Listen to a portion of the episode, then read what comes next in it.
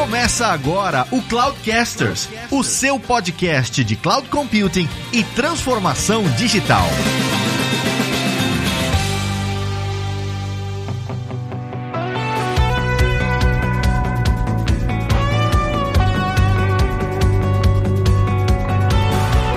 Fala pessoal, aqui é o Fabrício Sanches, lendo a política de privacidade do TikTok.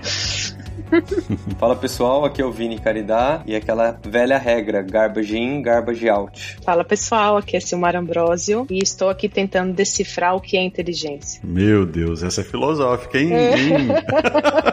hein, Sil? É. Ah, eu não esperava menos de você, Silmara.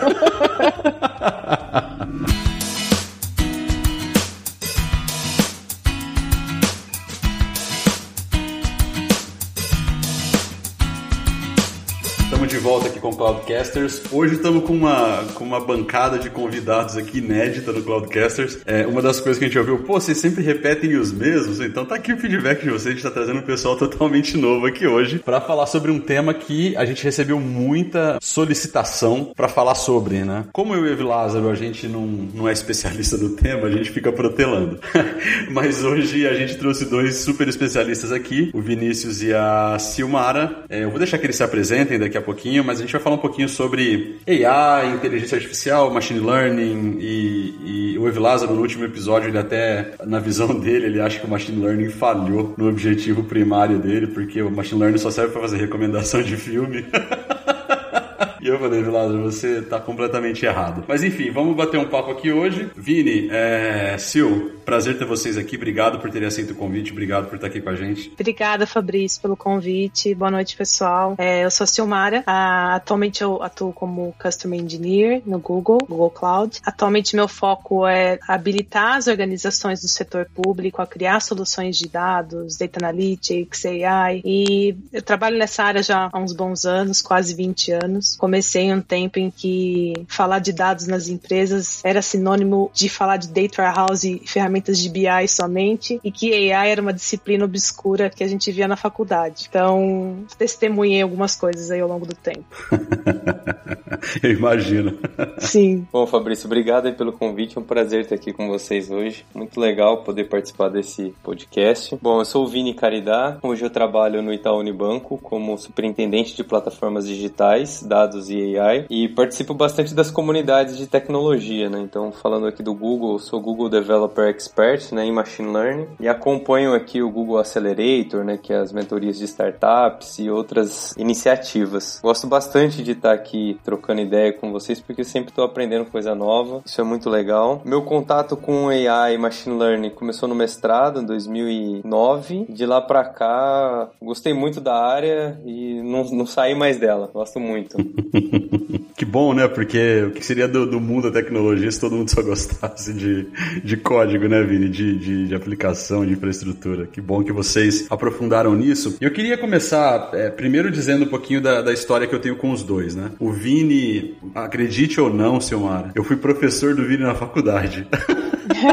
é verdade. Que legal. Hoje o Vini me dá aula, né? Hoje o Vini é doutor e ele me dá aula. Se eu for entrar numa, num, eventualmente num, num doc de, de inteligência artificial, o Vini tá habilitado para dar aula para mim. Então esse mundo é muito interessante, né? E a Sil é uma colega de trabalho, a gente trabalha juntos aqui no time do Google Cloud. Eu posso dizer que ela é uma profissional brilhante. Então, assim, eu tô muito feliz de estar com os dois aqui hoje porque são duas pessoas muito versadas no tema. Eu queria começar falando um pouquinho sobre um slide que eu vi uma vez e nunca mais me saiu da cabeça, né? E o slide era assim: se tá no slide é inteligência artificial, se tá no código é machine learning.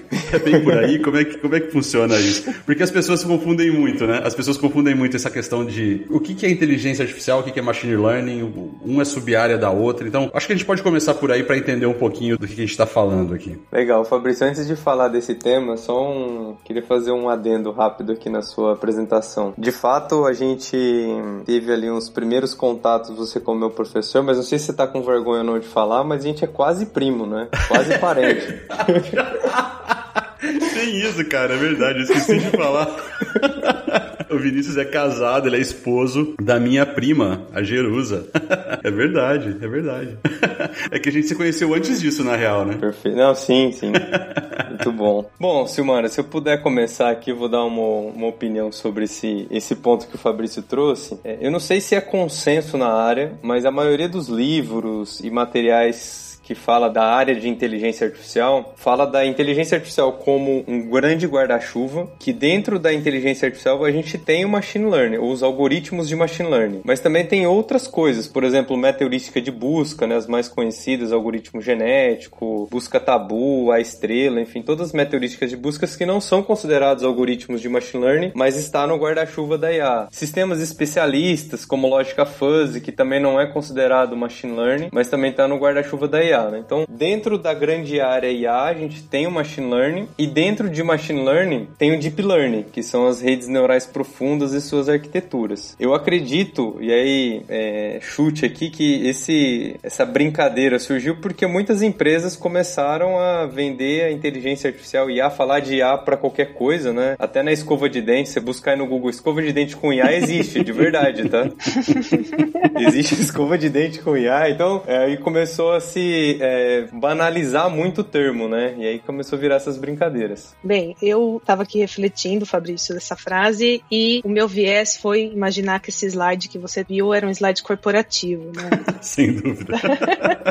Minha interpretação é que talvez isso se dá pelo fato de que machine learning tem se popularizado muito, até pela questão de que o Vini colocou bem, né? AI como um grande guarda-chuva e ML contido dentro desse como uma subdisciplina, né? E, e secando estudando a machine learning, a gente tem outras subdisciplinas, como processamento de linguagem natural, por exemplo. E uma característica fundamental dos modelos das soluções de machine learning é que ele é, facilita a vida né, de quem está construindo a, a, solução, no sentido de que o aprendizado do modelo se dá a partir de exemplos. Né? Então você não precisa construir um conjunto é, rígido e complexo de regras para determinar como se resolve um problema. Né? Você fundamentalmente organiza uma série de exemplos né, e entrega para o seu modelo aprender a partir daqueles exemplos. E isso, aliado a outros serviços de automação de treinamentos desse tipo de modelo, né, como o famoso AutoML, né, em que a gente somente define a necessidade de negócio, provê um dataset, é, às vezes classificado com uma label ou não, e aí a gente já tem algumas soluções que fazem todo o treinamento e a criação desse modelo para gente. Então, eu entendo que isso popularizou muito, democratizou o uso desse tipo de solução, né? Né? Então, por isso que eu imagino que num ambiente corporativo se codifica muito mais machine learning do que soluções que estão de fora dessa disciplina, né? Esse ponto que você trouxe, Sil, da popularização, né, da, vamos usar essa palavra que todo mundo gosta, que é a comoditização, né, do machine learning e desses algoritmos e tal. Vocês veem isso como um aspecto positivo ou negativo? Porque, o porquê da minha pergunta? Hoje em dia é muito fácil qualquer um falar assim, ah, não, eu sou um especialista em machine learning, o cara vai lá, ele cria lá um, sei lá, ele vai no BigQuery, que ele pega um modelo pronto lá do BigQuery, né, e, e, fala que ele, que ele criou um negócio, ele expõe aquilo ali como uma API, e porque ele está consumindo, ele, ele já é um especialista de, de machine learning. Vocês veem isso como uma coisa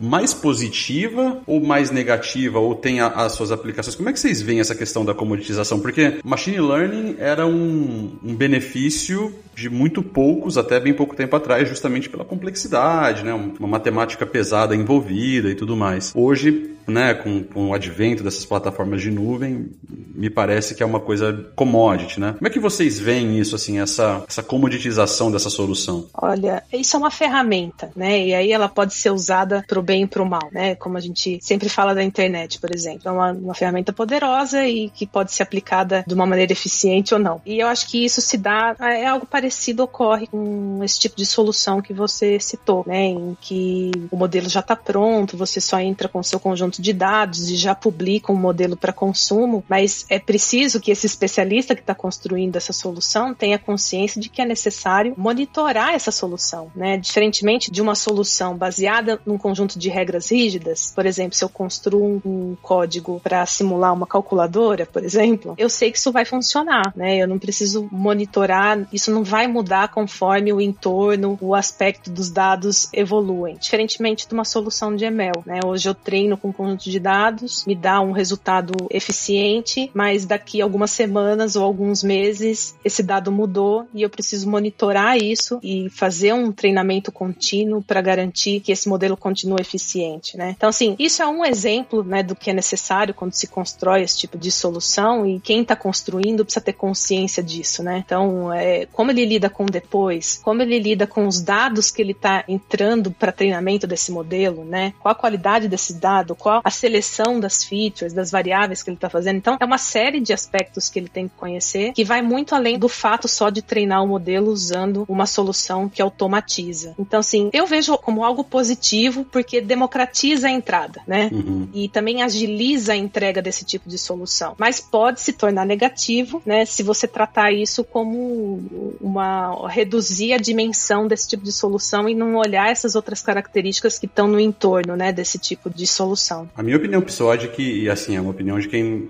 é, não, não é um profundo conhecedor do tema, mas empiricamente falando, a minha sensação é de que isso remove de fato a barreira de entrada, como a Silmara bem colocou, o que é um aspecto positivo, especialmente para quem provê esse tipo de tecnologia, mas a impressão que eu tenho é de que isso um, um pouco que banaliza algo que não é tão simples. Ele tenta simplificar um conceito que não é simples, né? Porque, como você falou, Silmara, você tem que ficar monitorando se o dado muda, se o resultado é consistente ao longo do tempo. Então, me parece que isso é meio que uma falácia.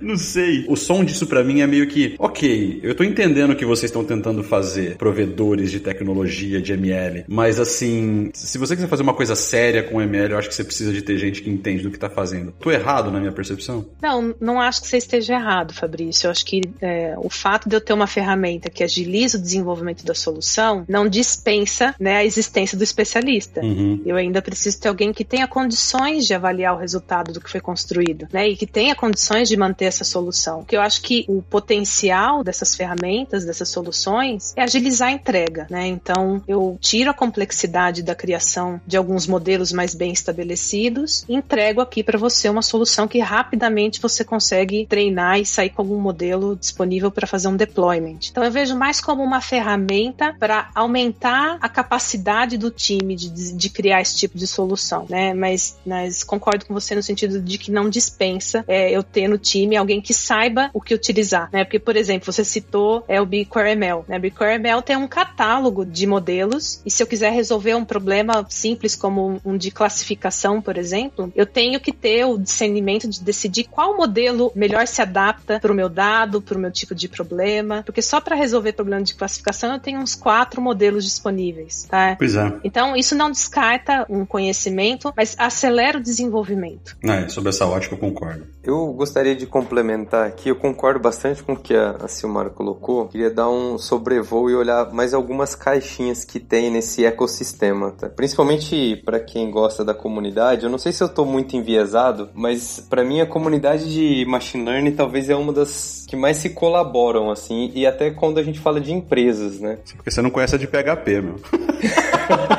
Nem quero conhecer.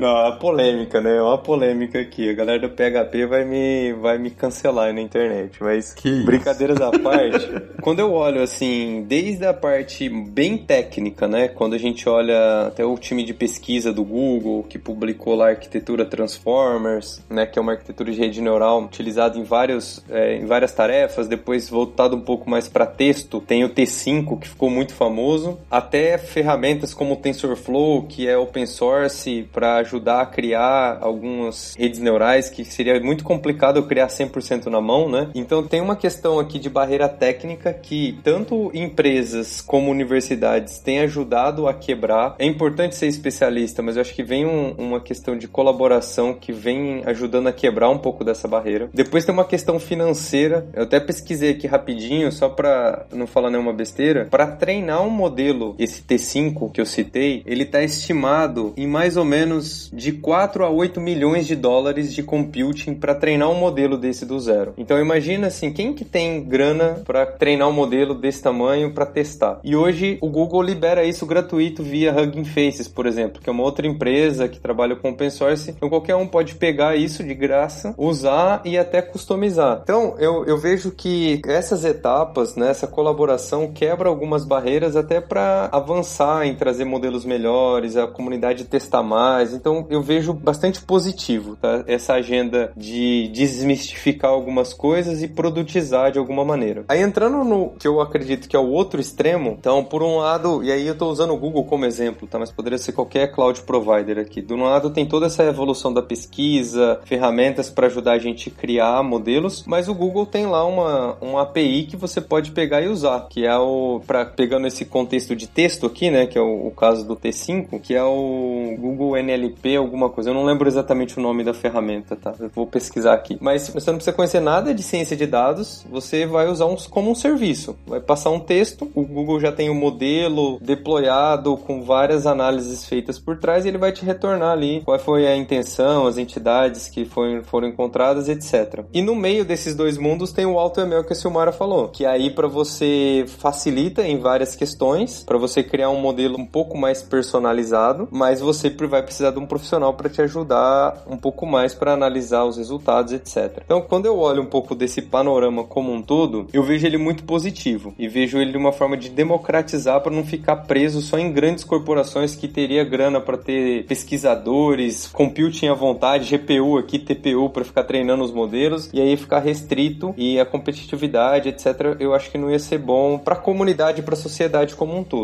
Agora, o ponto que eu vejo mais negativo não é nem nos times técnicos, uma pessoa ali, um desenvolvedor, alguém que ainda não é especialista, não é um cientista de dados, mas já está pegando alguma coisa semi-pronta e usando. Mas às vezes eu vejo mais problema na área de negócio, que vê algumas publicações bonitinhas na internet, vê algum evento, ou vê aquele caminho feliz. E acha que é pastelaria.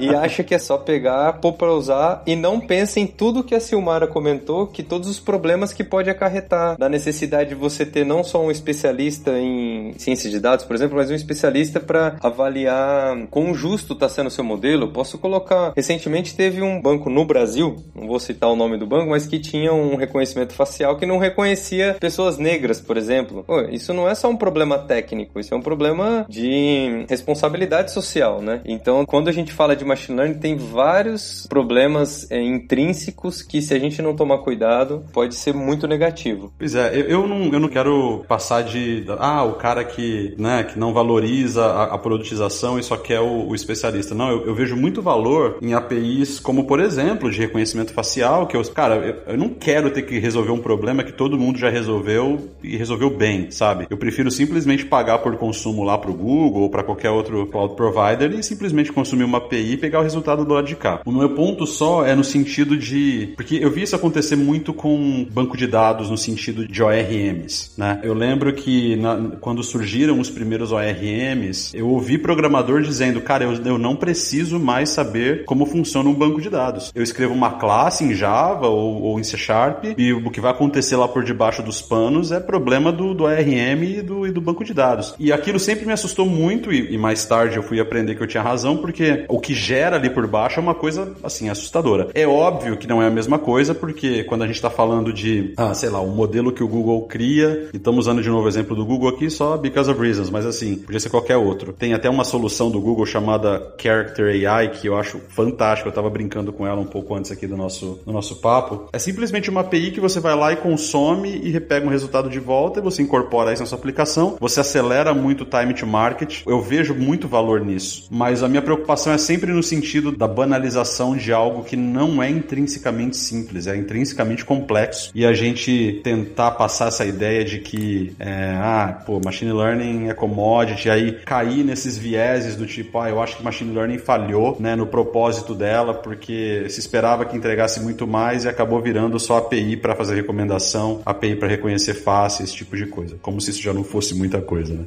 é, e o Vini tocou num, num ponto importante que me fez pensar na questão da interdisciplinariedade, né? É importante que, porque o que a gente vê às vezes em algumas organizações, é, eu, ah, eu quero começar a trabalhar com AI, com ML na minha organização. Eu tenho um time com dois cientistas de dados que ficam num canto imaginando o que eles podem resolver, né? Sendo que, na verdade, isso é uma, deveria ser uma, uma conjunção de vários especialistas, né? Desde a formulação da, da necessidade de negócio, especialistas de outras áreas para identificar o fairness, né, da solução. Então, assim, ah, eu, eu vou testar minha solução, mas ela está incluindo todo mundo, né? Como é o caso da identificação facial. E é isso exige especialidades de outras áreas. Então, acho que esse é um ponto também importante de destacar, que isso é uma conjunção para se ter uma solução consistente, né, e de valor e não perder essa confiança do potencial que AI e ML tem. É importante ter essa consciência de que é uma reunião de várias disciplinas, né? Pois é, esse é um ótimo ponto. Uma coisa assim,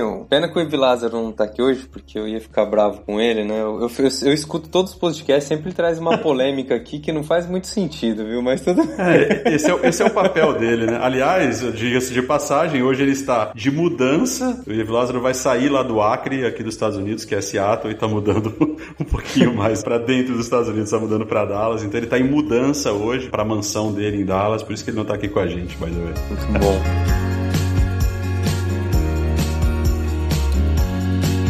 Mas uma coisa que eu acho que é legal também frisar, além do ponto que a Sil comentou, né, e cada vez mais, porque o, o, termo cientista de dados também ficou muito famoso, né, mas hoje já se fala nas outras carreiras, que é o engenheiro de machine learning, que ajuda a produtizar um, um modelo que você criou customizado, o engenheiro de dados, que vai ajudar em todo o pipeline de dados, que também é importante. Então a gente vai tendo essa, essa conjunção de especialidades para chegar numa, numa solução que faça sentido. E ah, mas é, o machine learning falhou, né, ele só reconhece face. Por exemplo, né? Faz recomendação e não faz mais nada. Não, ele recomenda mal e porcamente as músicas que eu gosto no Spotify também. É, acho que aqui a gente pode depois discutir bem isso, mas uma, algo que eu queria só reforçar é que às vezes quando a gente fala em processamento de imagem, por exemplo, processamento de imagem não é só eu reconhecer uma face. Tem, eu poderia até falar milhares de aplicações e eu não acho que eu não vou errar. Que vai desde uma indústria que produz refrigerante poder fazer inspeção de qualidade de uma maneira maneira automática, mais acurada, até você poder abrir uma conta em qualquer aplicativo, seja do governo, de um banco que tenha um reconhecimento facial, que não reconhecimento facial não é só você reconhecer se o Fabrício é o Fabrício, mas se o Fabrício é ele mesmo que está ali ou é uma foto dele que estão apresentando. Então, é uma outro tipo de, de, de avaliação, de modelo. Né? Então, existem milhares de aplicação que às vezes na ponta parece uma coisa só e simples, né? Mas que hoje os modelos eles têm uma assertividade muito boa. Para quem quem tem um pouco de curiosidade, tem um, um tipo de tarefa de texto que chama é, Question and Answer. Você tem um texto e você dá uma pergunta relacionada àquele texto. Então o modelo ele tem que meio que, vamos dizer assim, ler o texto, interpretar e responder aquela pergunta. Ele tem que achar a resposta da pergunta no texto. E tem um, um site que, se vocês procurarem, chama Squad Dataset, que é, de, é de, da faculdade de Stanford, que é o benchmark mais conhecido no mundo. Todas as grandes universidades e empresas que desenvolvem algum modelo de processamento de texto para essa tarefa usa ele como benchmark. E lá tem o benchmark de vários centros de pesquisa no site e tem a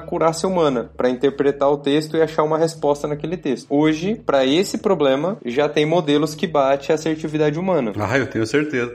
O, o Twitter me ajuda a acreditar nisso. Putz, eu acredito muito nisso, cara. Pra falar que a Machine Learning falhou, eu, eu discordo bastante, tá? O Lázaro é um estúpido. É um estúpido, um ignorante.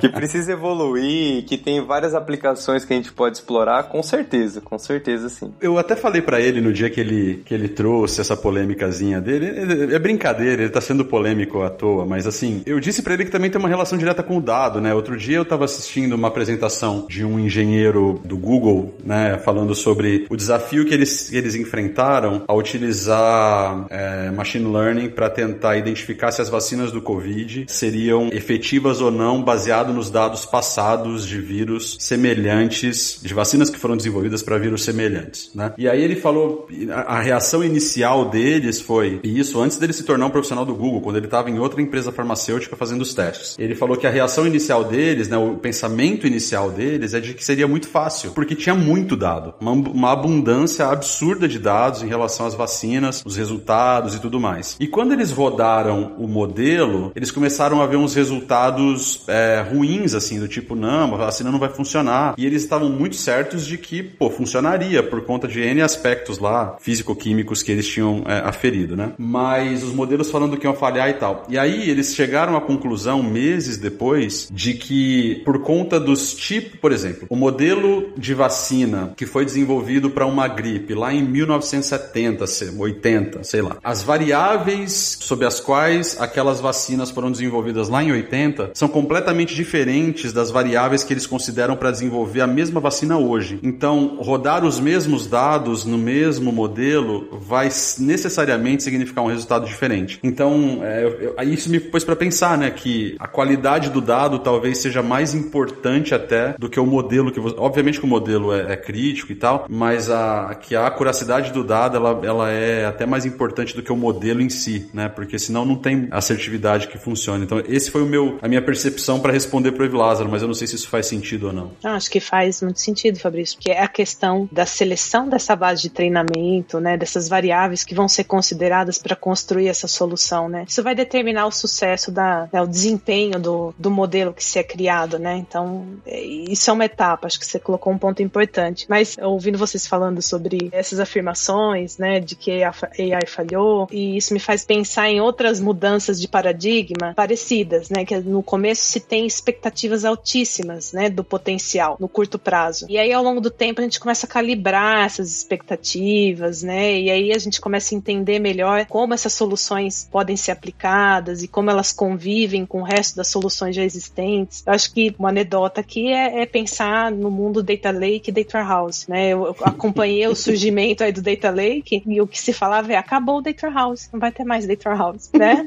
E hoje o que a gente vê é uma acomodação das duas soluções, até combinados, né? Como Lake House, por exemplo, onde a gente combina o melhor dos dois mundos. Enfim, então acho que tem é, nessa mudança inicial de paradigma, se tem uma expectativa muito alta, às vezes, ou muito fora da realidade, e aí acaba se decepcionando um pouco, às vezes por ainda não, não, não entender muito bem como se, se aplica e quando, né? Em que tipo de problema se aplicar esse tipo de solução. E aí leva um tempo para maturar. Então eu acho que ao longo do tempo essa expectativa aí vai ser calibrada e aí as organizações, as pessoas vão entender um, um pouco melhor como que as soluções de AI e ML amplificam as nossas capacidades, né? Elas não falham, não. É mais ou menos o que está acontecendo com o metaverso, né?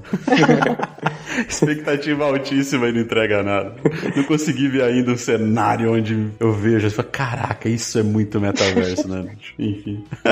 Mas eu, eu ouvindo a Silmara falar da expectativa, eu lembrei de um exemplo que eu achei bem interessante. Uma vez eu não lembro quem me falou, tá? Não é meu, mas eu não vou conseguir dar o crédito agora que eu não lembro. Mas foi algo no sentido de que, poxa, você vai num médico e o médico erra o seu diagnóstico, alguma coisa assim que acontece, né? Erros acontecem. Você faz o que? Você troca de médico. Você não descredencia todos os médicos do mundo. Isso aí. Agora, se um modelo erra, você descredencia toda a inteligência artificial, todo o machine learning. Né? Se ele fez uma coisa errada, você descredencia todas as aplicações por um erro. Então, eu acho que tem um pouco disso também, tá? A gente vai encontrar vários erros no meio do caminho, nenhum modelo vai acertar 100%, e alguns erros são bem bizarros. Vocês devem ter acompanhado o, a OpenAI lançou o, DALL-E 2, né, que é um modelo que você escreve e ele, e ele gera imagens. E ficou super famoso porque chegou até a ganhar um concurso de arte no Colorado. Uma pessoa usou ele para gerar imagem e ganhou um concurso de arte, cara. Então, foi muito doido. E esses dias uma pessoa publicou no Twitter que ele pediu pro modelo gerar salmão no, no rio. Foi essa, essa frase em inglês. Cara, gerou uma imagem assim, horrível. O salmão que a gente come no, num sushi bar, assim, nadando no rio, o salmãozinho, assim, já cortado, tipo, no sushi. Então... não errou, né? Só não é o que você esperava, né? Então você tem respostas brilhantes e ao mesmo tempo em alguns momentos vai falhar feio. Então faz parte, eu acho, dessa evolução. Então a expectativa, eu concordo com a Silmar, ela tem que ser bem setada aqui. É, a expectativa é a mãe da merda, né, cara? Então, é. se eu pudesse falar assim, Fabrício, escolhe um, uma coisa que você gostaria de limar do seu jeito de ser, assim, seria a expectativa, cara. Toda vez que você cria uma expectativa, aconteceu com várias coisas, acontece com filme toda hora, acontece com série toda hora. Expectativa é, é um problema. you.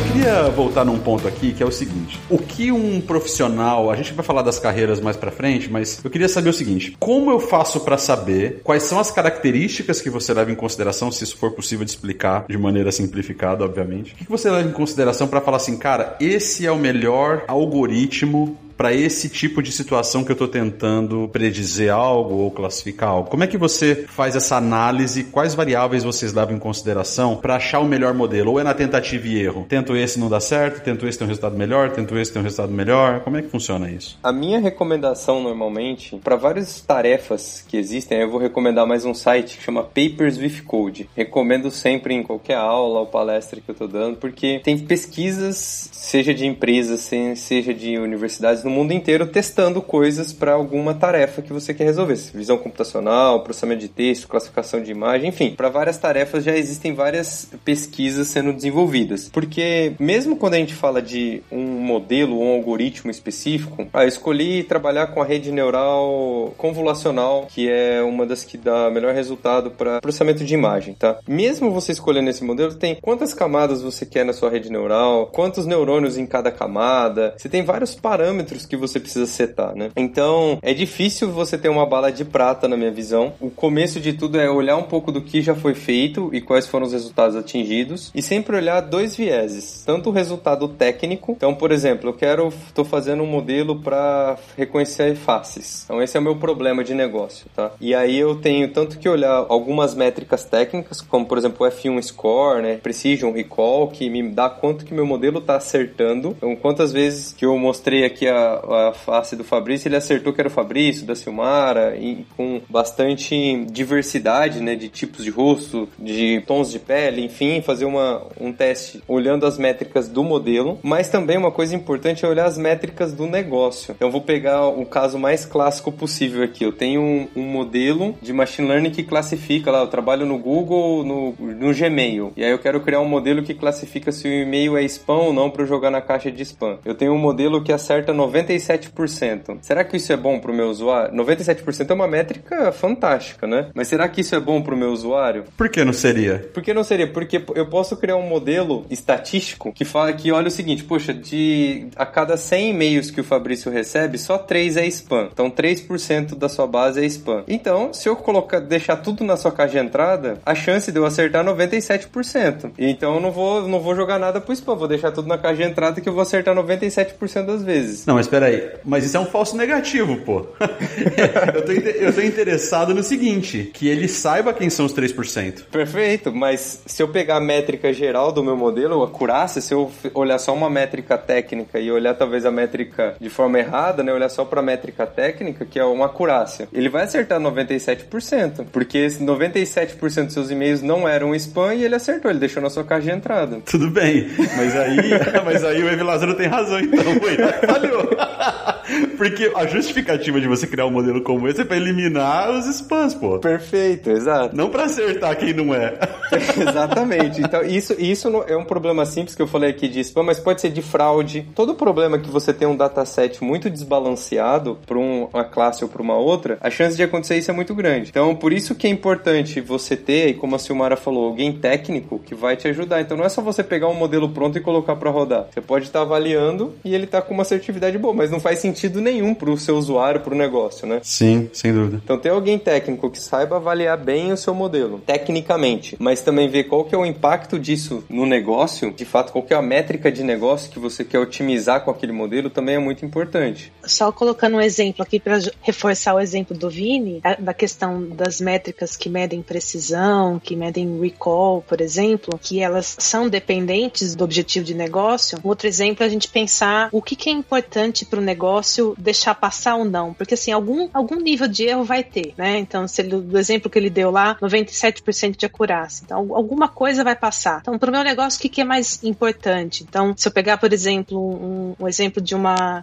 empresa de empréstimos de dinheiro, por exemplo, né? E aí eu estou fazendo uma análise de bons pagadores, né? Para fazer oferta de crédito. Se eu sou muito rígida e dou mais importância para a métrica que me indica que tem uma baixa taxa de falsos positivos, né? Eu tô sendo muito rígido e posso deixar passar bons pagadores. Então, eu posso assumir esse risco no meu negócio e dizer, olha, eu vou preferir relaxar um pouco essa restrição, vou deixar passar, né, alguns falsos positivos, mas eu não quero correr o risco de ter falso negativo. Para o meu negócio é mais importante. Então, acho que só um exemplo aqui para reforçar. É, é, muito importante estar alinhado com o que o negócio espera. E aí, além dessa, da questão da análise das métricas, né, e, e da, é, a gente tem a questão também do ajuste do que está entrando, né? Às vezes é muito importante a gente fazer ajuste de que features eu estou usando para rodar o meu modelo, né? Então, às vezes algumas mudanças podem afetar bastante esse desempenho, mas se eu estou, por exemplo, falando de modelos não supervisionados, por exemplo, onde eu estou criando grupos de similaridades, se eu não tiver um apoio de um especialista do negócio para dizer o que, que eu tenho dentro desses grupos, como é que eu vou avaliar a performance desse modelo, né? Uhum. É, faz total sentido. Então, esse é um caso em que eu precisaria de um apoio também do especialista de negócio para poder avaliar o desempenho do modelo. O que, que é isso de modelo supervisionado e não supervisionado? Fala um pouquinho aí. No modelo supervisionado, você passa né, para o modelo, no conjunto de dados que você está passando como exemplo, você passa uma informação de um rótulo, de uma label, que diz qual é a previsão correta para aquele caso. Né? Então, vou pegar um exemplo, um caso de classificação de uma transação que é fraude ou não é. Então, durante a fase de treinamento desse modelo de classificação, eu faço o input de um conjunto de dados de treinamento que tem essa, esse rótulo. Tá? Então, ele vai aprender, a partir desses exemplos, o que é fraude ou não. E o intuito é que esse modelo seja capaz de, no futuro, generalizar quando novas transações forem submetidas. Então, quando eu usar esse modelo para fazer uma previsão e que é um conjunto novo de dados, ele seja capaz, a partir do que ele aprendeu desse dado rotulado, né, classificar novos dados. Tá? Então, isso seriam modelos é, supervisionados onde eu tenho a ajuda desse dado rotulado. Pô, mas é ruim esse nome, hein? É ruim esse nome. Devia ser então um modelo rotulado.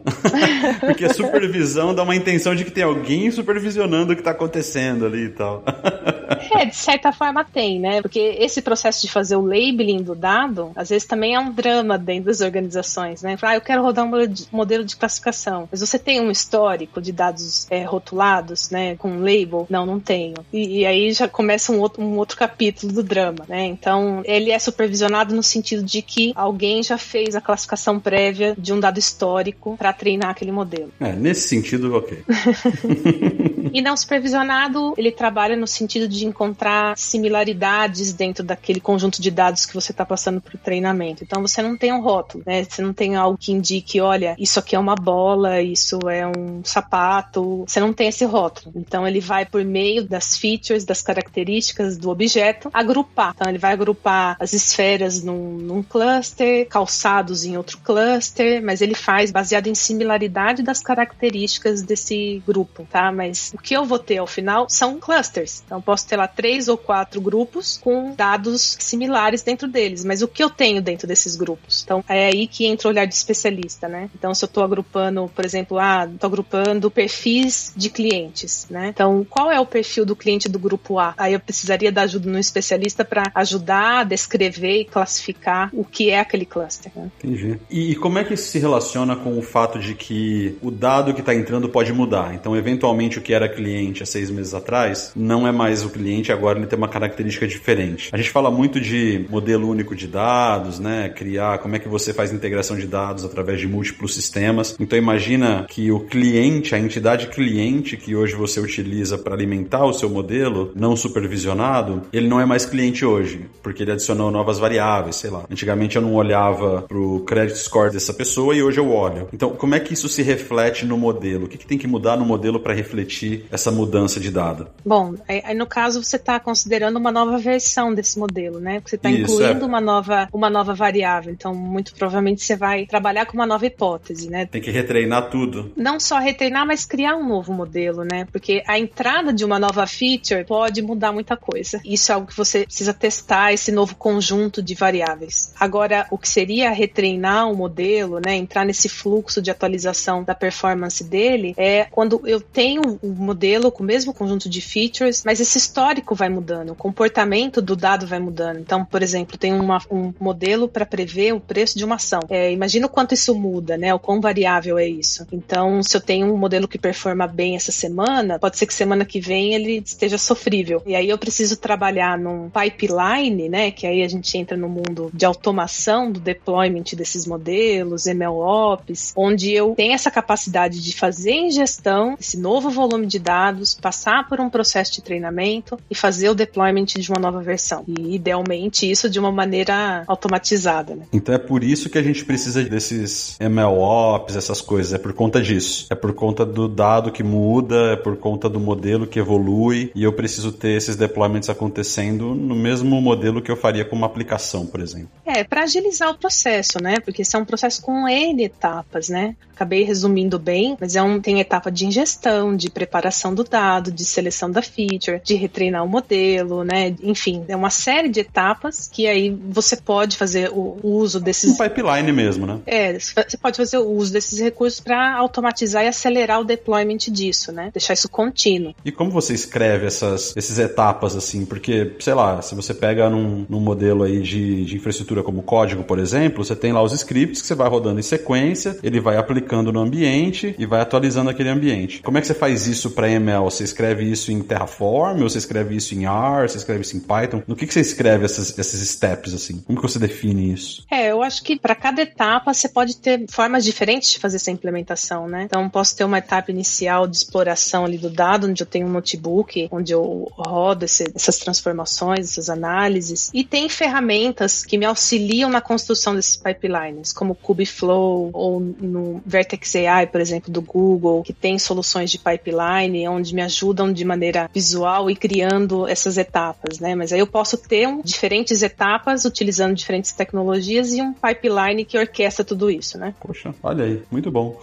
Uma coisa boa do MLOps que hoje tem muita ferramenta open source também, né? Eu acho que o, o Vertex AI ele é uma ferramenta super poderosa, né? Que agiliza muito para criar esse pipeline completo, mas para quem às vezes não quer ficar preso em um, em um cloud provider, para cada uma das grandes etapas que a Silmara falou, desde preparação, ingestão, preparação do dado, feature engineer, para cada grande etapa você tem alguma ferramenta, um conjunto de ferramentas que a gente pode escolher, muitas delas open source, e por fim uma de gerenciamento do pipeline como um todo. Então, ferramentas hoje para ajudar a automatizar não falta. E o processo é igual, porque, por exemplo, eu estou tentando associar com o meu mundo, que é o mundo de código, né? Uhum. Então, hoje você, você tem um repositório, seu código vive num repositório, tô falando de um processo de continuous integration convencional, de código. Então, seu código vive lá num repositório, os times fazem os pull requests, conforme esses pull requests vão sendo aceitos, nas branches específicas, você pode ter as regras que vão disparar a integração contínua, então que vão né, fazer as N etapas ali com aquele código, eventualmente fazer build, e uma vez que isso está buildado, você entrega isso no seu ambiente de desenvolvimento, ou de QA, ou produtivo, enfim, seja o que for. O que, que faz o trigger para iniciar uma esteira de MLOps? Tipo, é um dado que muda numa tabela?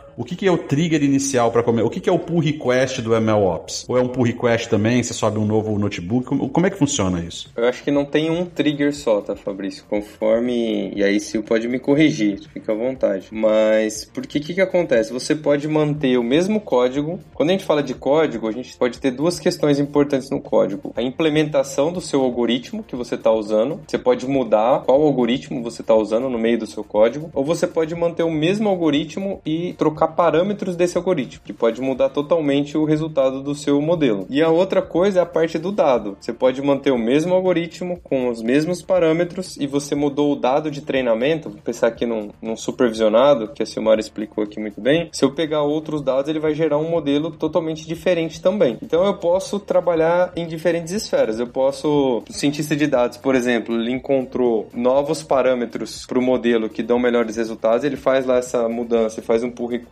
e starta essa esteira. Pode ser um. Pode ser, se for no, no nível mais automatizado, né, que a gente tem. Pode ser, por exemplo, eu tenho um modelo de fraude, que pegando o exemplo que a Silmara trouxe também, tem um modelo de fraude. E aí tem um conceito que a gente chama de data drift, que é a perda de performance do modelo ao longo do tempo. Então, se a sua performance chegou abaixo de X%, você starta uma esteira de retreino, porque você, ao longo desse tempo, você está, por exemplo, com um time melhorando a sua base de dados, você está trazendo novos exemplos exemplos, mas não é porque você acabou de chegar um exemplo novo que você vai retreinar o modelo. Uhum. Então você vai, vamos dizer, estocando esses novos dados de fraude, porque o fraudador ele vai trocando a forma de fazer fraude. E aí, conforme chega num ponto de que pode ser do modelo perder performance, pode ser um período de tempo, você starta toda a esteira para retreinar. Então eu acho que a gente pode ter mais de um gatilho aqui nesse start da esteira. Entendi, é um processo mais amplo que pode iniciar uma esteira dessa. Entendi. Pô, interessantíssimo.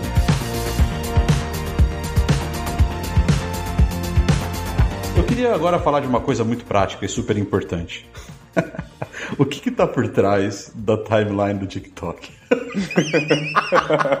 Pelo amor de Deus, que aquele negócio é muito eficiente e muito rápido. O que que tá por trás ali? Que tipo de algoritmo? Que magia que é aquela ali? Eu não faço ideia. Vou deixar isso pro Vini.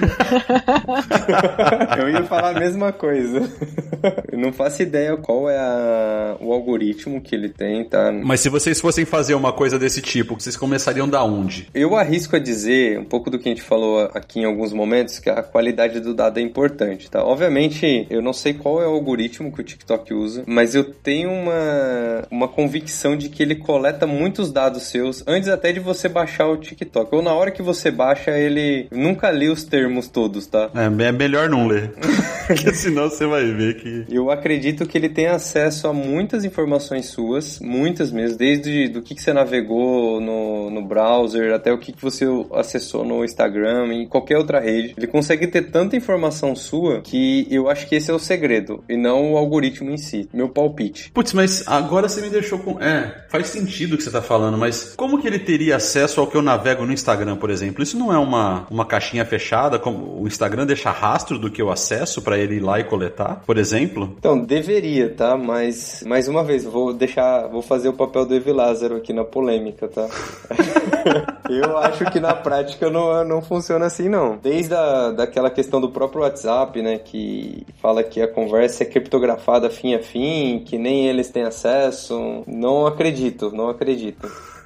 É, é, muito doido isso, porque eu tenho certeza que, por exemplo, ele deve ter acesso à câmera, então ele deve analisar imagem que tá no meu storage ali. Ele deve ter acesso, sei lá, a características do meu telefone, do país que eu tô, ele consegue identificar eventualmente meu endereço. Eu não duvido que ele leia uma penca de informação, mas daí a ele saber, por exemplo, é, não é, se ele começar a analisar as imagens, ele vai saber. Mas, Fabrício, me parece que no momento da criação da conta, você já indica os seus interesses gerais. Temas diversos. Não, mas é opcional, você não precisa. Você pode ou não fazer. Eu posso falar, ó, eu gosto disso, disse disso. Obviamente que aí é mais claro o processo, mas se eu falar assim, não, eu, eu, eu quero dar um skip. Em tudo isso aqui, eu só quero criar minha conta. Mesmo assim, a recomendação é boa. Ele começa, o que, que eu já percebi, tá? Eu já fiz o teste, então o que, que ele começa a fazer? Ele começa a te jogar coisas aleatórias. Então ele te joga um um, um vídeo de um cara produzindo uma comida, ele joga um vídeo de uma mulher se maquiando, aí ele joga um vídeo de uma pessoa andando de bicicleta, e aí depois ele joga um vídeo de, sei lá, de um jogo de futebol. Ele vai fazendo coisas aleatórias e me parece que ele começa a entender onde você para mais nesses vídeos aleatórios que ele joga. E a partir dali, ele começa a tentar entender o que você gosta. Por isso que me parece que ele aprende on the fly. Mas isso que o Vini me falou me deixou com a pulga atrás da orelha. É possível mesmo, eu nunca li os termos do TikTok, mas é muito possível que ele já, de partida, ele já saia lendo várias coisas suas ali, cara, que estão no telefone. Eu só não sei o que seria isso, né? Porque além de imagem ou de eventuais textos, documentos que você possa ter no seu telefone, ou o que você navega na web, isso é aberto, né? Então ele pode eventualmente ler, mas você me deixou com a pulga atrás da orelha, Vini. Vou, vou dar uma lida, hein? mas eu acho que vale aqui um, um ponto legal de compartilhar. A Silmara, ela comentou um pouco dos modelos de aprendizado supervisionado e não supervisionado. Mas tem uma outra classe também de, de modelos, que é o, os modelos de aprendizado por reforço, ou Reinforcement Learning, que também tem ganhado muita relevância e que pode ser que o TikTok ele combine mais de um modelo, né? Porque o Reinforcement Learning é exatamente isso. É eu não ter o dado prévio, mas eu simular algumas coisas e ir aprendendo conforme as ações de um usuário ou alguma coisa assim, tá? Então eu também acredito que ele deve combinar alguma coisa de, de Reinforcement Learning também por trás. Então o que você está falando é que basicamente ele me joga essas coisas aleatórias, ele coleta o que eu eventualmente estou tendo mais interesse baseado na velocidade com que eu faço swipe ou na quantidade de tempo que eu fico na frente de um, de um conteúdo que ele me manda, e aí ele começa a se ajustar a partir dali e me mandar o que eu quero. É mais ou menos isso que você está falando. Perfeito, exatamente. Porque normalmente o Reinforcement Learning ele tem o que a gente chama o critério básico dele é uma recompensa, né? Ele tenta medir assim, ele vai tentando fazer coisas e ganhar uma recompensa. Ele é muito, ele ganhou muita popularidade para automatizar você, sabe, jogo tipo Mario. Uhum. Se procurar no Google é, Mario com Reinforcement Learning tem lá um, um treinamento para o Mario jogar sozinho passar de fase. Então, quais são os recompensas? Ele vai analisando, o Mario vai fazendo várias coisas na tela aleatória e ele analisa, poxa, quando ele encosta no bichinho, ele morre e perde uma vida. Vida é um ponto importante pro jogo. Então não, não encoste no bichinho, ele vai aprendendo isso sem que você passe dados testando o ambiente, tá? Basicamente como uma criança aprende, né? Exatamente. E aí ele te testa, ele vai lá, eu acredito que o, o grande objetivo do TikTok é te manter preso na plataforma. Ah, sem dúvida. Então se você começar a pular muitos vídeos, a chance de você sair da plataforma é rápida. Então, se ele tá te mostrando alguns e você não tá pulando, tá dando atenção, é um reforço positivo para ele continuar mandando coisas daquele contexto, né? E aí existe uma combinação muito grande. Por exemplo, ele ter o seu dado é também não necessariamente que ele vai te conhecer, não que ele vai quebrar um sigilo. Acho que é importante aqui ter tirado a polêmica, tá? Não que ele vai quebrar algum sigilo seu, é, mas ele pode, aí nessa combinação de algoritmos, pegar o caso, a Silmar explicou um pouco do algoritmo não supervisionado. Então ele não sabe quem é o Fabrício, ele não tá tentando te identificar, mas ele entende coisas que você fez, não sabe quem você é, mas que outros usuários que ele já conhece bem têm um perfil parecido, que acessou alguma coisa parecida, ou tem uma idade, que nem você falou, tem um device, o mesmo modelo, ele pode pegar algumas características que não necessariamente identifica que quebra o seu sigilo, mas que pode associar com outros usuários que têm um perfil parecido e também já ir dando recomendações entre aspas aleatórias, mas que já façam algum sentido para aquele seu perfil. E aí ele vai ajustando isso ao longo do tempo. Agora, o que assusta nisso é, é, é o quão rápido é isso. Então a minha pergunta vem: será que eles processam isso localmente? Eles fazem um processamento local para rede neural local ali, e aí eles só mandam, eles só puxam do servidor remoto o conteúdo que ele vai te mostrar? Ou será que eles processam isso no servidor remoto? É tudo no servidor remoto? Qual que é o guess de vocês nisso, assim? Porque é muito rápido. É, muito rápido. Tem uma técnica, eu não lembro exatamente quem publicou a, a teoria, eu acho que foi o Google, by the way, mas é, que chama Federated Learning, que é o aprendizado federado. Que você até tem um, um repositório central que você vai evoluindo o seu, vamos dizer, o seu core, mas você faz também uma pequena parte distribuída, principalmente para acelerar e para customizar, né, para usuários específicos. Então eu acredito que ele faça algo mais descentralizado num primeiro momento, até para ganhar esse aprendizado rápido, e depois ele vai abastecendo uma base central e vai evoluindo o modelo core, tá? Mas eu, eu acho que ele faz uma mistura dessas duas coisas. Meu palpite, mas sem, sem, sem nenhum fundamento científico aqui, tá? Ah, essa é a nossa especialidade, Vini. A gente não tem fundamento em nada aqui, a gente só, só faz palpite.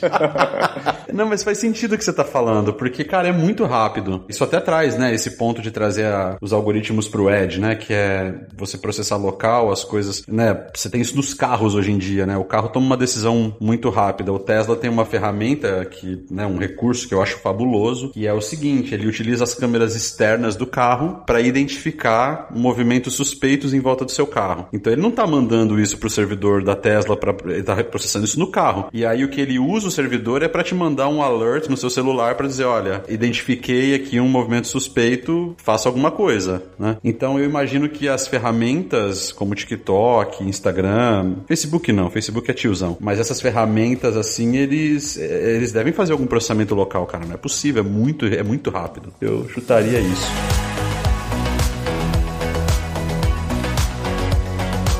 Pessoal, eu queria falar um pouquinho das carreiras. Quais são hoje as principais carreiras nessa área de inteligência artificial e machine learning? Sei lá, três ou quatro. Eu sei que tem várias, mas vamos, vamos pegar três aí pra gente falar um pouquinho. Quais são as três principais que vocês têm visto aí? Se eu fosse chutar as três principais, eu diria que é o engenheiro de dados, o cientista de dados e o engenheiro de machine learning. Isso falando de carreiras mais técnicas, né? Seriam essas três, na minha visão. Isso, certo. E o que faz cada um? Como é que é isso? Como a, a Sil comentou aqui, a gente tem várias etapas para eu criar de fato uma aplicação com machine learning, né? Que vai desde a ingestão do dado, sem o dado eu não faço nada. Então, ingerir o dado é importante, fazer uma limpeza desse dado, né? Deixar ele o mais redondo possível para depois eu treinar os modelos de aprendizado supervisionado, enfim. Então, toda essa essa camada de dados, desde a ingestão até a preparação, que envolve vários processos, né? E deixar esse dado, quando a gente fala de data lake ou agora data mesh, que é a nova, a nova onda aqui, né, de, de plataformas de dados. Então, quando a gente, a gente fala que tem a, a ingestão e esse dado cru, ele vai para uma primeira camada, né, que é a camada source, o source of raw, o dado cru mesmo, tudo que tem lá vai para essa primeira camada. E depois vai para uma segunda camada, que é o, o source of true, né, que é a visão verdade, que é depois desse dado trabalhado. Então, normalmente desde a ingestão até essa segunda camada, que é a visão verdade, normalmente isso tá a de uma pessoa que é um engenheiro de, de dados. Tá? Ele faz toda essa parte de dados. E aí tem uma, um sombreamento entre elas, e aqui eu tô falando um pouco do que eu acredito e de algumas literaturas. Não sei se é uma concordância geral, tá? Mas depois tem uma sobreposição, mas entre o cientista de dados, que ele também precisa conhecer desse dado, mas ele já pega o dado um pouco mais mastigado, né? Tá ali num repositório, então ele começa a entender desse dado para entendendo do dado, ele tentar selecionar quais são os melhores algoritmos para treinar um modelo, né? Para treinar a aplicação. Ele vai conhecer do dado, mas ele já pega mais mastigado e vai começar a testar quais seriam os melhores algoritmos, os melhores hiperparâmetros e etc. É, e fazer todo o teste de avaliação do modelo e por aí vai. E uma vez que ele tem um modelo já, pô, esse aqui é o que eu vamos colocar em produção, vamos começar a fazer a primeira MVP, aí entra o engenheiro de machine learning, que é o cara ali que vai pegar esse modelo, que muitas vezes que foi criado pelo cientista, ele tem um bom resultado, mas ele não tem muita uma performance muito boa. Sei lá, tem modelos que demoram muito para responder, etc. Então ele vai otimizar para colocar em produção e criar um monitoramento, criar toda a parte de monitoramento desse modelo em produção integrado com outros sistemas, né? Com outros sistemas que a aplicação possa ter. Então eu vejo essas três carreiras mais ou menos com esses escopos cada uma. E mercado? Como é que tá o mercado para essa galera? Eu imagino que tá quente, tudo que tá relacionado a dados hoje em dia é muito quente, mas o quão quente assim? Se você se prepara para uma posição dessa, né? Quais são os skills primeiro que vocês dois imaginam, né, que seriam necessários para quem eventualmente está ouvindo e fala, putz, essa é uma área que eu me vejo trabalhando nela, o que eu precisaria desenvolver e o quão rápido vocês imaginam o Vini tá num banco, a Sil tá no Google, que esses profissionais seriam absorvidos hoje pela demanda atual que vocês têm visto? O que eu vejo, assim, nas organizações é que ainda há um desafio muito grande nessa etapa inicial que o Vini estava descrevendo, né? É um grande desafio esse processo de ingestão, de integração do dado, de disponibilização do dado para se fazer os experimentos, né? Que seria ali o data engineer que está ali na ponta preparando esse dado para se começar a construir os workloads. Então, eu não tenho dados para sustentar minha afirmação, mas eu imagino que o mercado seja amplo para esse tipo de profissional, porque a carência já começa daí e que é a etapa fundamental, né? A etapa inicial para que eu consiga construir as próximas etapas, né? É possível eu ter um time de cientista de dados que vá fazer toda essa etapa, né? Mas que vai ter todo um sofrimento ali de preparação e, e cleaning dos dados, né? Para começar a construir as soluções de ML e AI. Então, acho que se eu fosse dar um palpite, eu acho que esse é o profissional que talvez tenha mais procura no mercado. Vocês acham que é mais fácil um profissional que já é originalmente da área de dados, tipo um DBA ou algum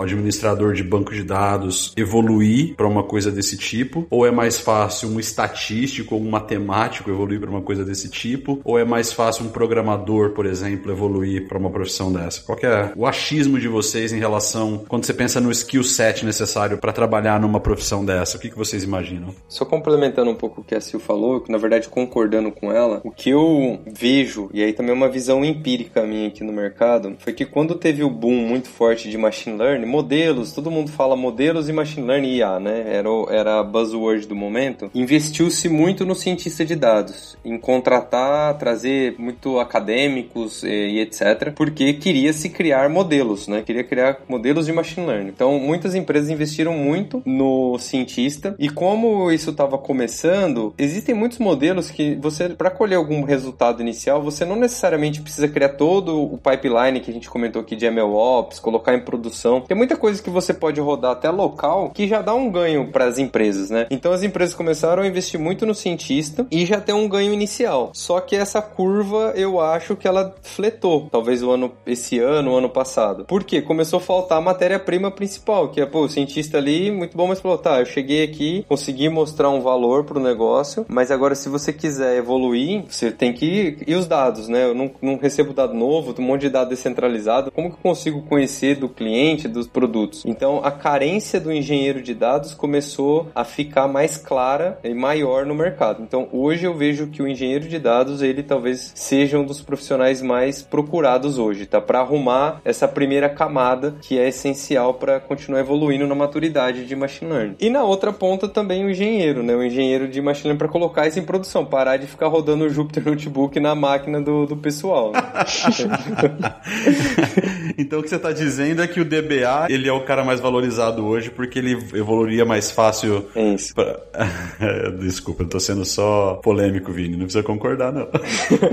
Mas eu, eu, o que que eu, na minha visão, é, falaria? Eu, eu para mim, um estatístico, um matemático, ele tem mais facilidade para carreira de cientista de dados, uma vez que o core do cientista, né, core, apesar dele fazer várias outras coisas, se a gente fosse um cara que só vai fazer ciência de dados, ele tem um core maior com os algoritmos. Então, conhecer muito bem como que esses algoritmos funcionam para fazer os melhores ajustes, os parâmetros, etc. Eu acho, não que ninguém possa entrar, tá? Mas eu acho que um, um estatístico, um matemático tenha mais facilidade. Na camada do engenheiro de dados, eu acredito que uma pessoa que já tem a vivência, por exemplo, um, um próprio DBA, como você citou, tenha mais facilidade para ingressar. E na última camada, que é o, o engenheiro de machine learning, talvez um programador tenha mais facilidade. Um programador que já conheça de DevOps, de colocar sistemas críticos em produção, tenha mais facilidade. Então, são coisas que eu acredito que tem uma facilidade maior, mas não que seja a regra, tá? Na minha visão. Muito bom. E eu queria só colocar, acho que um perfil que a gente não citou aqui e que pode ser importante, né? Que é o papel do arquiteto de dados, né? Que é uma posição mais estratégica. Então, é aquele profissional que dá um zoom out nisso tudo, nessas etapas, nessas caixinhas, e cria uma, uma estratégia para a organização, né? E, e, faz um design do framework de dados daquela organização, né? Então acho que esse é um profissional importante também para ser citado nesse mundo. Bom ponto, se o arquiteto é sempre o mais importante. Gostou, né, Fabrício? tô brincando, tô brincando. Eu poderia criar uma outra polêmica aqui, mas eu vou deixar quieto, vai. Vinícius, olha, essa pode ser a sua primeira e última, hein, meu?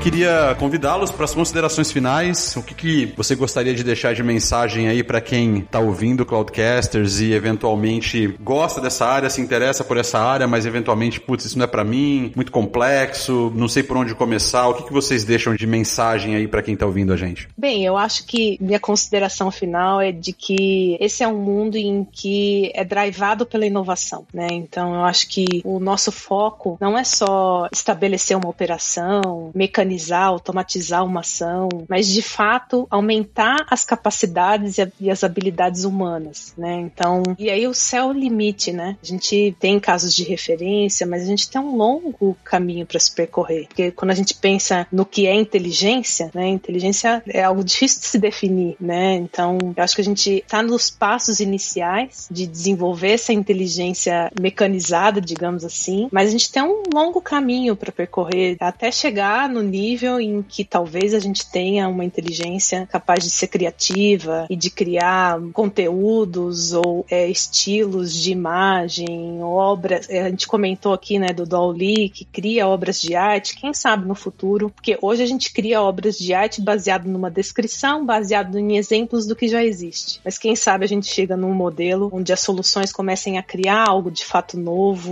e sem referência no mundo que a gente já conhece. Então, as possibilidades são muitas acho que é um campo que está nascendo agora, então tem muito espaço para se desenvolver. E eu não acho que é algo que vai sair do horizonte mais, não vai sair mais das nossas vidas, né? A tendência é só evolução e desenvolvimento de skills. Então acho que é um convite para quem está na dúvida, venha para essa área que eu acho que é bem interessante, bem amplo. Apesar do Spotify não entender nada dos meus gostos musicais.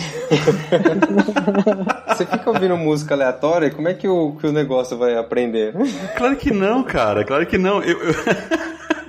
o algoritmo do Spotify é zoado. O do Netflix é bom, é relativamente bom, mas o do Spotify, meu Deus. Mas eu gosto do Spotify, mas é que eles erram muito. Outro dia o Spotify me ofereceu música sertaneja, cara. É, é o fim do mundo. É que você foi visitar o Evi Lázaro no Texas, não foi? Ele te foi, te foi, ó. Cara, eu tô ansioso pra ver o Lázaro vestindo aquela, aquele cinto com aquele fivelão gigante, aquele chapéuzão, aquela bota de bico fino, vai ser incrível. É, olha só, eu não acho que o Spotify seja burro. Uma pessoa que veio de Fernandópolis, você acha que ele vai recomendar o quê? Sertanejo, cara. ok, você tem um ponto. Você tem um ponto. Mas vamos lá, gente. Brincadeiras à parte, assim, para quem tá ouvindo o podcast e quer entrar na área, eu recomendo. Parece jargão, mas galera, tem complexidade, como toda área tem, mas não desista por essa complexidade. A gente comentou um pouco de diversas aplicações, então eu recomendo. Você não conhece nada de inteligência artificial, de machine learning? Todo cloud provider, Google, AWS, Microsoft, tem o que a gente chama de free tier, que você pode consumir as APIs até um certo limite gratuito. Então vai lá, testa testa, e aí você não precisa ser um cientista de dados para testar, para ver qual que é o retorno que ela dá, como que são os resultados. Depois você pode ir para uma outra camada que é os AutoMLs, que todas também têm ali um, um teste gratuito, você pode testar. Agora, ó, não vou ainda criar o meu próprio algoritmo, mas já vou passar um tipo de dado, você vai começar a experimentar e por fim começar a criar os seus modelos customizados. Então, tenta pensar aqui numa evolução gradual. Usem bastante a comunidade. Hoje tem muitos cursos gratuitos, grupos de usuário, né? Então, grupos de usuário do TensorFlow, de várias ferramentas que podem ajudar vocês a ir evoluir na carreira. Muitos cursos gratuitos. O Google tem um site de treinamento que eu esqueci agora o link, mas eu vou passar aqui pro Fabrício colocar no episódio. A AWS também, vários treinamentos gratuitos. Então, a gente tem muito material rico mesmo disponível. Eu recomendo bastante. O Kaggle, que é uma plataforma também fantástica para quem quer entrar nessa carreira, que tem competições, um monte de problemas já resolvidos que você tem acesso ao código, datasets públicos. Então, ferramentas não faltam. Então, minha recomendação é: comece a entrar nesse mundo, usa bastante a comunidade técnica, que ela se ajuda muito e de pouco a pouco, com certeza, tem muito espaço para quem quer de fato entrar em qualquer uma dessas carreiras que a gente falou aqui hoje. Muito bom. Pessoal, Vini, Silmara, mais uma vez, muitíssimo obrigado pelo tempo de vocês. Eu adorei o papo, aprendi horrores com vocês, obrigado. E tenho certeza que quem ouviu também. Quem teve a paciência de ouvir a gente até agora. Um abraço e até a próxima. Valeu!